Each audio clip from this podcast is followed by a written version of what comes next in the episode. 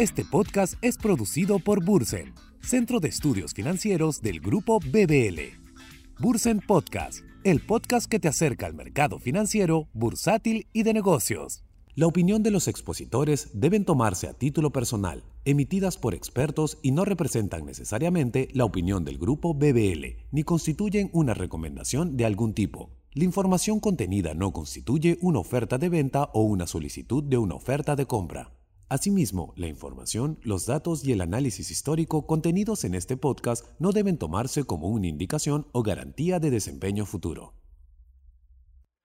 Hola, bienvenidos a un nuevo episodio de Bursen Podcast. Mi nombre es Alejandro Vaso y soy coordinador general de Bursen, Centro de Estudios Financieros del Grupo BBL.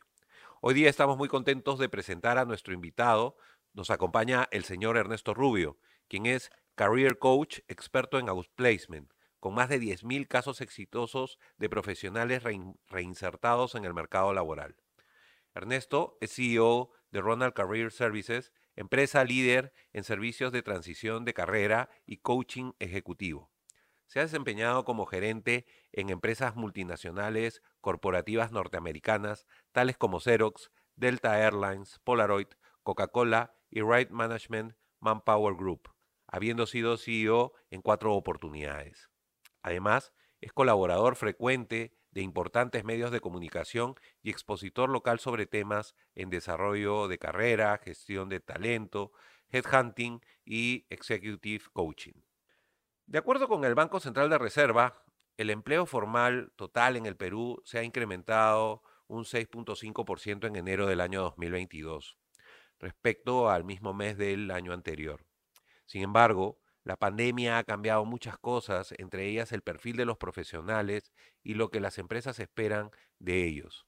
Por ello, hoy abarcaremos las claves para mejorar nuestra empleabilidad en una organización y para que los que están tratando de insertarse en el mundo laboral eh, puedan ser un poco más atractivos de cara a los reclutadores.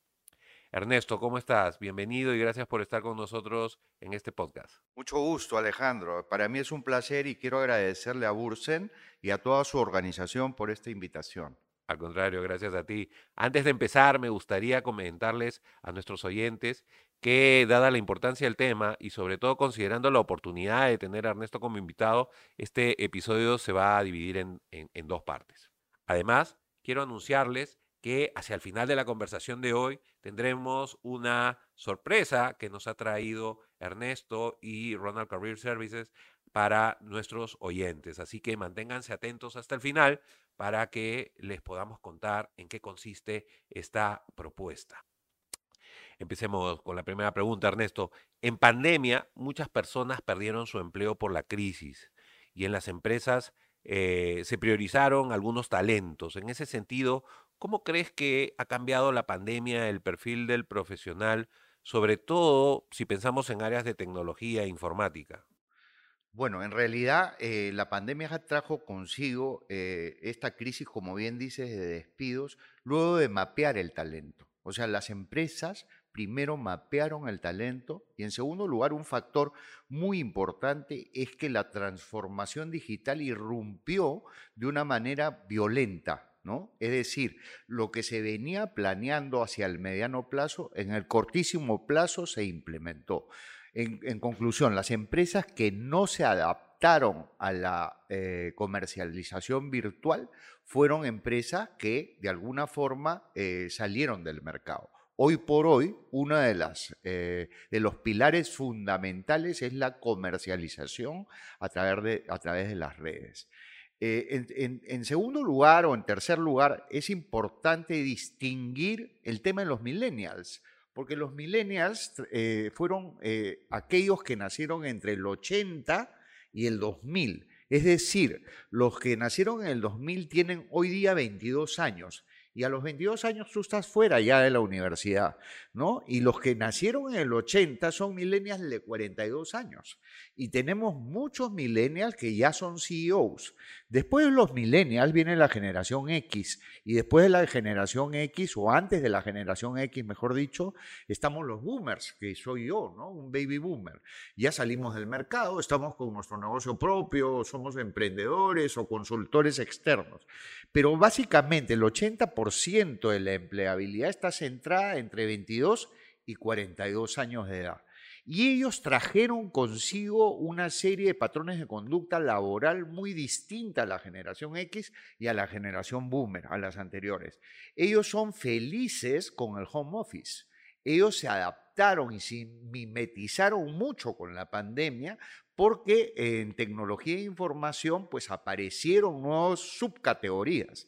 La tecnología e información hoy por hoy tiene categorías como el Scrum Master o el eh, desarrollador web o el, este, eh, que mueve las redes, ese tipo de gestión quien no eh, la está haciendo, pues ahora estos chicos no tienen un solo empleador pueden trabajar con dos o tres empresas, ellos lo llaman freelance, yo los llamo consultores externos, pero tienen tres empleadores y son felices así. Ellos, eh, por características de su generación, no tienen la lealtad que tienen los cincuentones o los sesentones que vivimos pues para trabajar, ¿no? O sea, eh, tú te podías quedar 20 años en una empresa y de repente tus compañeros te decían tan poco tiempo, ¿no? Y, era en realidad una, una, norma, ¿no? Trabajar muchísimo tiempo. Ellos no, ellos se quedan dos o tres años, y es mucho si se quedan tres años en una compañía, ¿no? Entonces eso es muy importante de tener en cuenta y, que las subcategorías de tecnología e información se han desarrollado de una manera este, exponencial, digamos, ¿no? Ahora vamos a poder hablar un poquito más de esta. Claro, yo recuerdo, yo recuerdo cuando yo comencé, cuando yo comencé a trabajar, eh, y, entré en uno de los bancos más, más grandes, más grandes de, del Perú. Y recuerdo pues, que Citibank, eh, ¿no? entré, entré en, el, en esa época el Continental, Banco ah, Continental de la Banca Asociada. Claro. Que después fue adquirido por, por el grupo BBVA y el grupo Grecia y se convirtió en el BBVA Banco Continental. Claro. Ahora es BBVA, nada, ¿no? Y, recuerdo pues algunos amigos míos diciéndome, bueno, qué, qué, suerte, ¿no? Has entrado, vas a hacer carrera y vas a trabajar los próximos 30 años o 35 era años ahí. era, así. era, la forma en que pensábamos todavía, ¿no? Y estamos hablando de fines de los 80, pues, ¿no? De fines de los 80, en que como todavía pensábamos que uno entraba a las empresas y, se quedaba para jubilarse en esa empresa. Sí, cómo no, cómo no. Yo me acuerdo haber trabajado en Xerox, que era una compañía en los años 80, haber entrado en el 81, y me quedé 12 años en Xerox. Y mis colegas de trabajo me decían, pero ¿por qué te has ido tan rápido? ¿No? ¿Por qué, te has, este, ¿Por qué no te has quedado más tiempo? Y el promedio de ellos era 25, 30 años dentro de la misma compañía. Hoy tengo un hijo de 22 años y yo le digo, te vas a quedar 20 años en una empresa y me dice, papá, estás loco. No, de ninguna manera.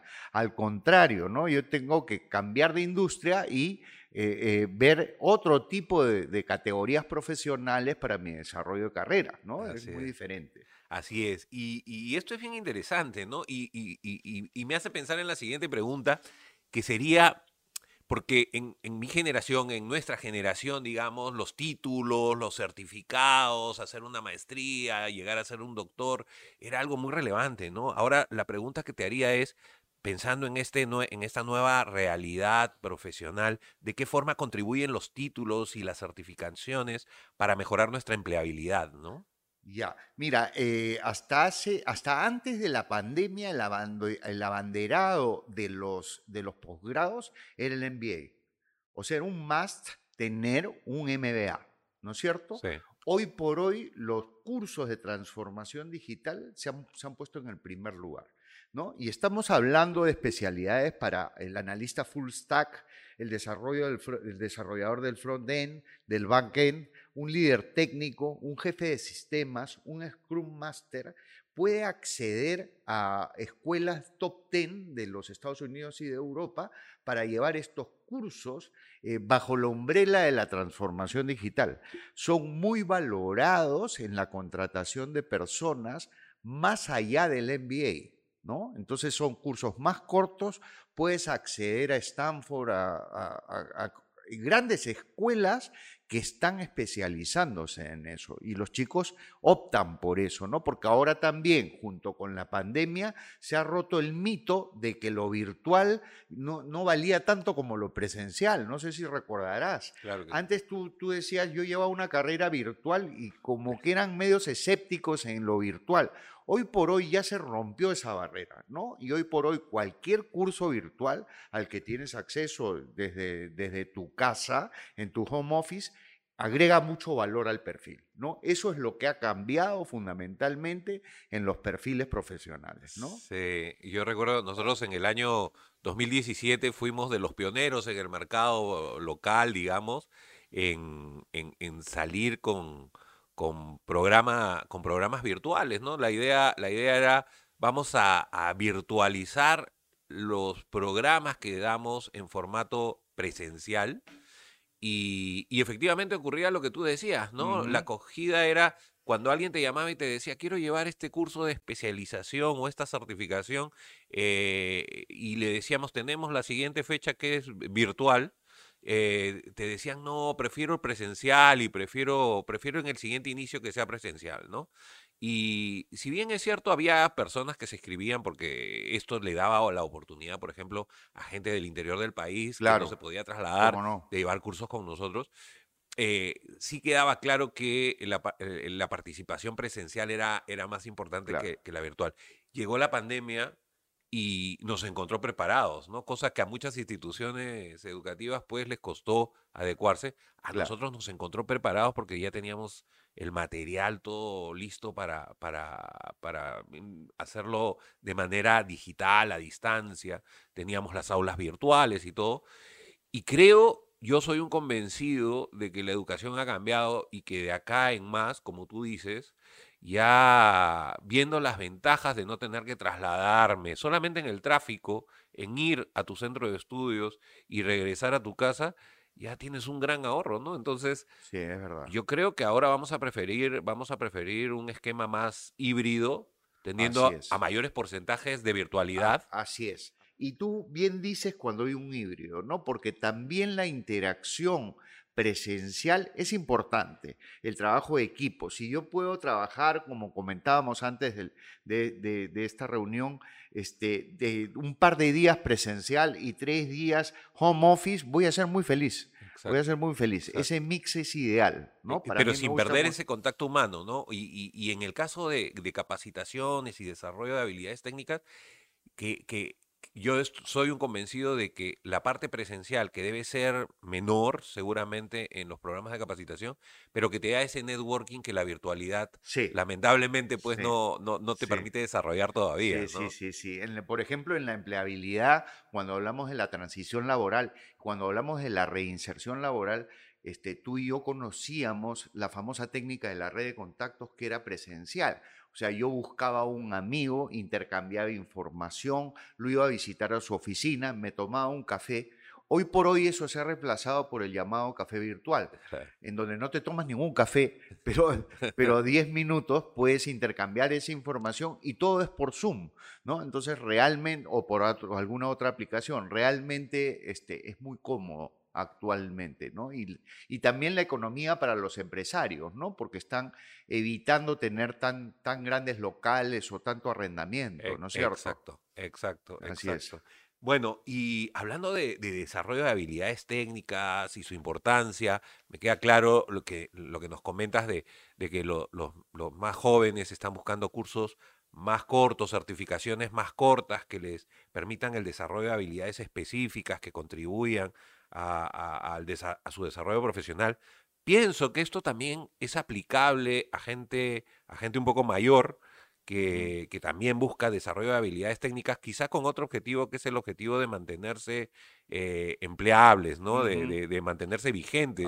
Sobre todo en un mercado en el que una persona de 40 puede estar compitiendo con una persona de, de 25 en un mercado laboral, ¿no? Donde esto ocurre. Ahora, yo quería llevarte al, lado de las habilidades blandas. ¿Cuál es la importancia y el principal valor que un profesional debe desarrollar y, y- y- y qué habilidades o qué soft skills debe, debe con, con qué soft skills debe contar, ¿no? Mira, nosotros los viejos hemos tenido capacidad de desarrollar habilidades blandas a partir del estoicismo de quedarnos lo que hablábamos al comienzo, ¿no? Dos o tres décadas en un trabajo. Eso hacía que juguemos el rol del buen subordinado y que soportemos a un jefe irracional, por ejemplo, que solo nos pide resultados. Lo que no tienen los chicos de esta generación, los chicos de esta generación, de, de otro lado la lealtad, ¿no? Los viejos teníamos una gran lealtad a una sola compañía. Los chicos tienen lealtad a ellos mismos a su propia inquietud, su forma de ver proyectos, eh, después del trabajo quieren tener un emprendimiento propio y es natural y es muy bueno que así sea, pero no han desarrollado habilidades blandas. Por ejemplo, te vas a reír, pero la capacidad de sufrimiento es casi, casi nula en los chicos. Ellos cuando tienen un jefe que no calza, los americanos dicen tienen diferencias filosóficas, para no criticar al jefe, dice, tiene diferencias filosóficas entre el jefe y el empleado. Este, ellos zafan, ellos renuncian. No, no, no, no se quedan con una marca por más importante que sea. Ellos son fieles a ellos mismos. Tienen, eh, eh, no tienen un compromiso al 100%, ¿no?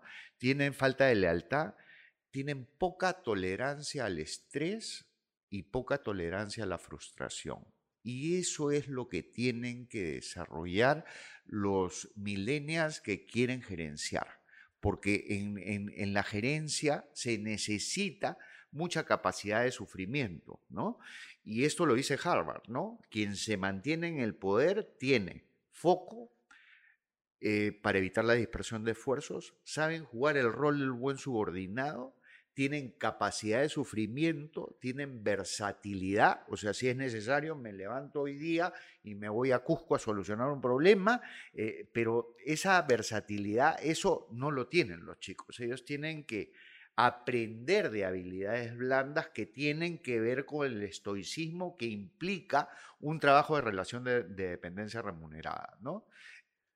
Mira, Ernesto, tú, tú, tú nos comentas todo esto eh, a lo largo de las preguntas que, que, que vamos teniendo y, y, y, yo, y yo con, con, con, el filito del ojo estoy mirando acá a dos millennials que son las personas que nos, que nos apoyan y hacen posible que realicemos este podcast y los veo asintiendo. Y los veo así, y no quiero dejar, no quiero dejar de mencionarlo porque me parece, me parece interesante ver cómo los millennials se ven reflejados en estas respuestas y los veo que asienten cada vez que tú y están en su derecho y más bien nosotros los veteranos tenemos que adaptarnos a ellos. Sin duda. ¿no? ¿no? Ellos Sin son los que tienen, el mundo está gobernado por millennials. Y a, y a, cada cosa que tú vas diciendo los veo que asienten y sí, asienten. Sí, y, veo. Ellos, ellos tienen que ser felices en lo que hacen. Sí, ¿No es cierto? exacto. Antes no, antes yo era infeliz porque tenía un jefe y bueno. La eh, felicidad para eso estaba tu casa. Así es. ¿No es cierto? Así, Así es. así es.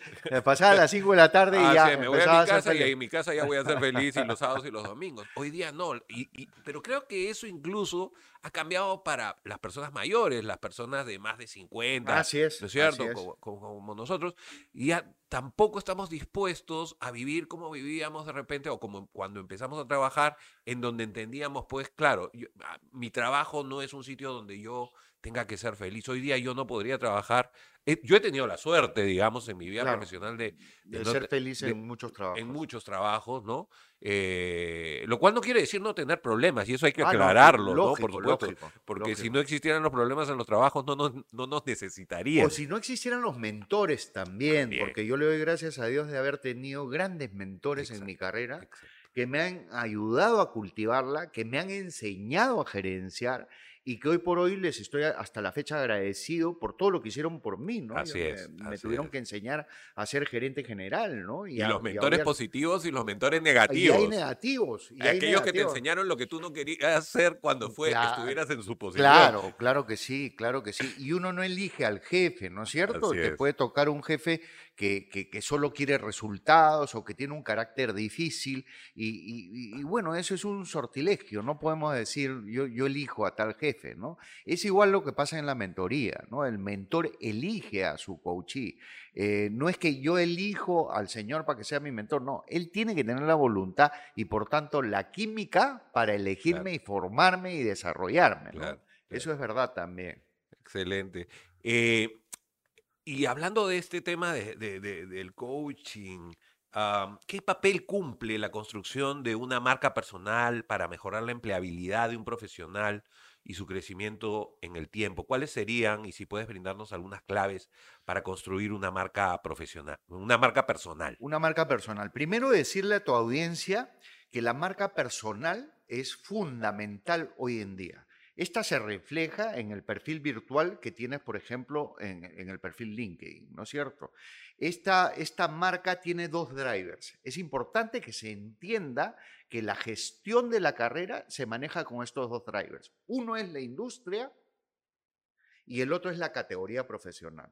Yo puedo ser gerente comercial, que es una categoría profesional, organizacional, y yo puedo trabajar en la industria de los servicios financieros o en la industria del consumo masivo. Entonces, la estrategia de carrera se basa en el mix de esas dos cosas. Yo puedo buscar en la, en la misma industria, en la misma categoría o en la misma categoría cambiando de industria. Son dos estrategias de carrera diferentes. Pero la marca es lo que viene después del nombre. Ernesto Rubio, experto en outplacement. Eh, eh, Alejandro Vaso, experto en bolsa. Esa es una marca. No es el MBA, no es la certificación universitaria, es la especialización en gestión empresarial propiamente dicha. ¿Ya? Eso es la marca. Y yo la construyo en la medida de que me solidifique en esta misma. Puedes hacer cambios locos, si quieres, entre los 22 y los 27 años. Yo puedo cambiar de industria, puedo cambiar de categoría profesional con la idea de rotar por diferentes áreas organizacionales, preparándome quizá para una gerencia general, pero la idea es consolidarte en una especialización y en una industria en particular después de los 28 o 30 años. Eso es construir una marca. Y esa marca se construye en las redes sociales, hoy por hoy con el marketing de contenidos.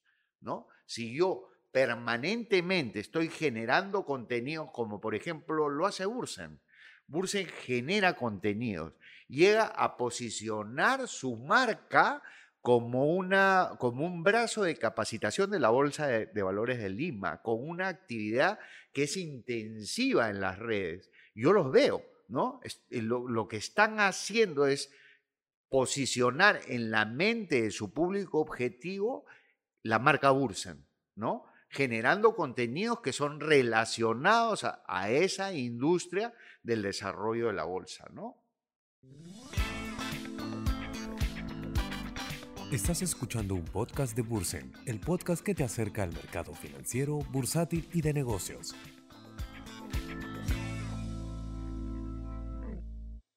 Ernesto, ahora entramos a la segunda parte del episodio de hoy, donde nuestra comunidad de seguidores ha dejado sus consultas sobre el tema. Hemos seleccionado una. Josué Torres desde Instagram nos pregunta, ¿valen más las habilidades blandas que las duras? ¿Cuál debería ser el balance apropiado? Yo creo que es un mix, ¿no? Y que el equilibrio está en llevar eh, eh, ambas habilidades, tanto técnicas como blandas. Y yo creo que las técnicas se aprenden en el camino como producto de la ejecución de mi gestión propiamente dicha.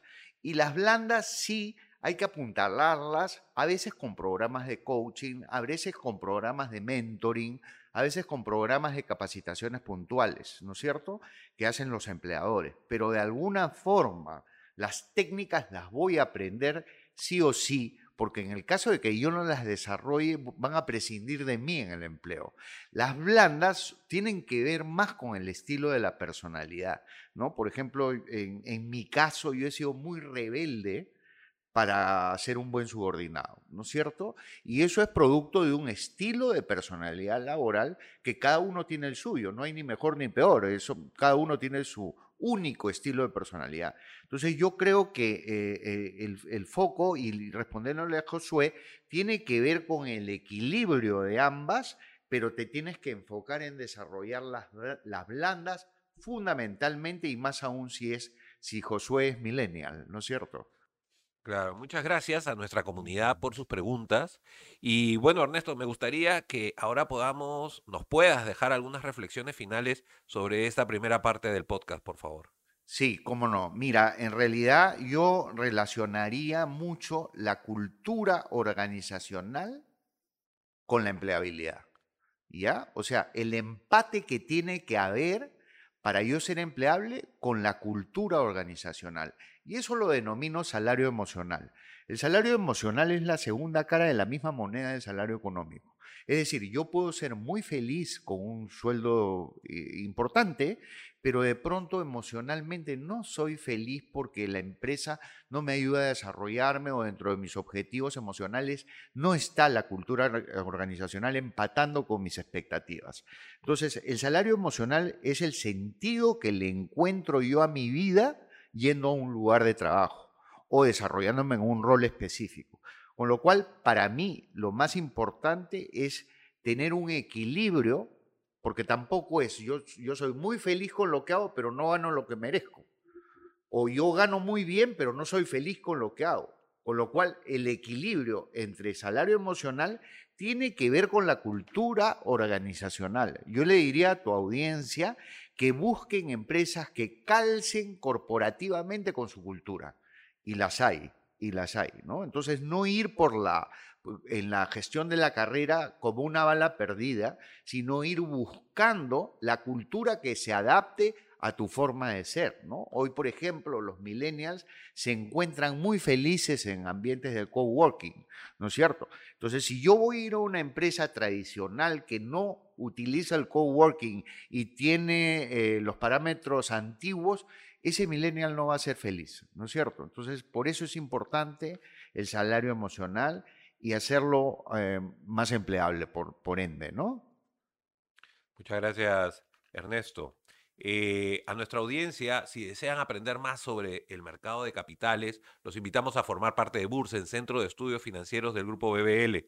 Inviertan en su educación y crezcan profesionalmente. Somos una institución dedicada a la formación y capacitación en finanzas y bolsa. Para mayor información, ingresen a nuestra página web www.bursen.com.p.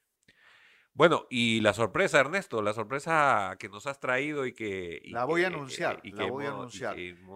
Para todos los, los este, oyentes que han participado de este podcast, Ronald Carrier Services Group está ofreciendo una crítica gratuita para su currículum.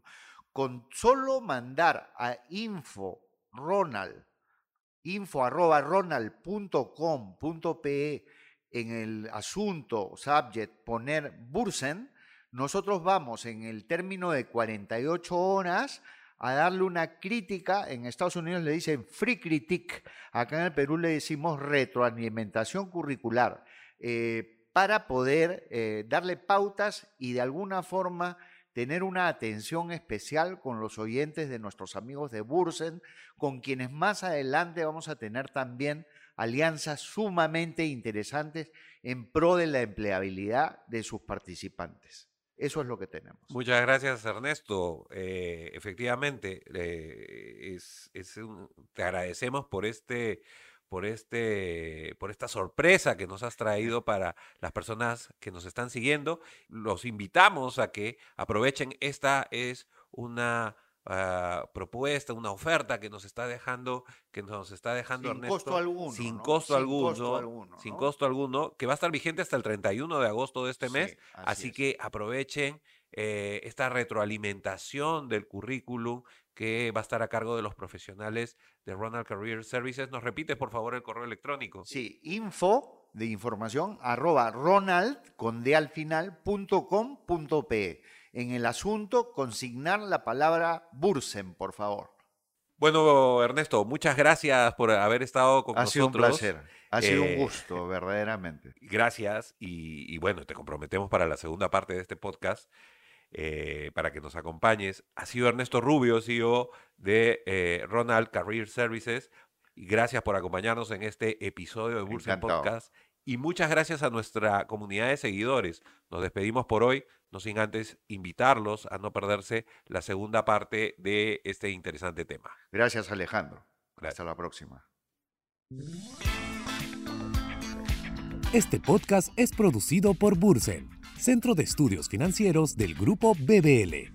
Bursen Podcast, el podcast que te acerca al mercado financiero, bursátil y de negocios.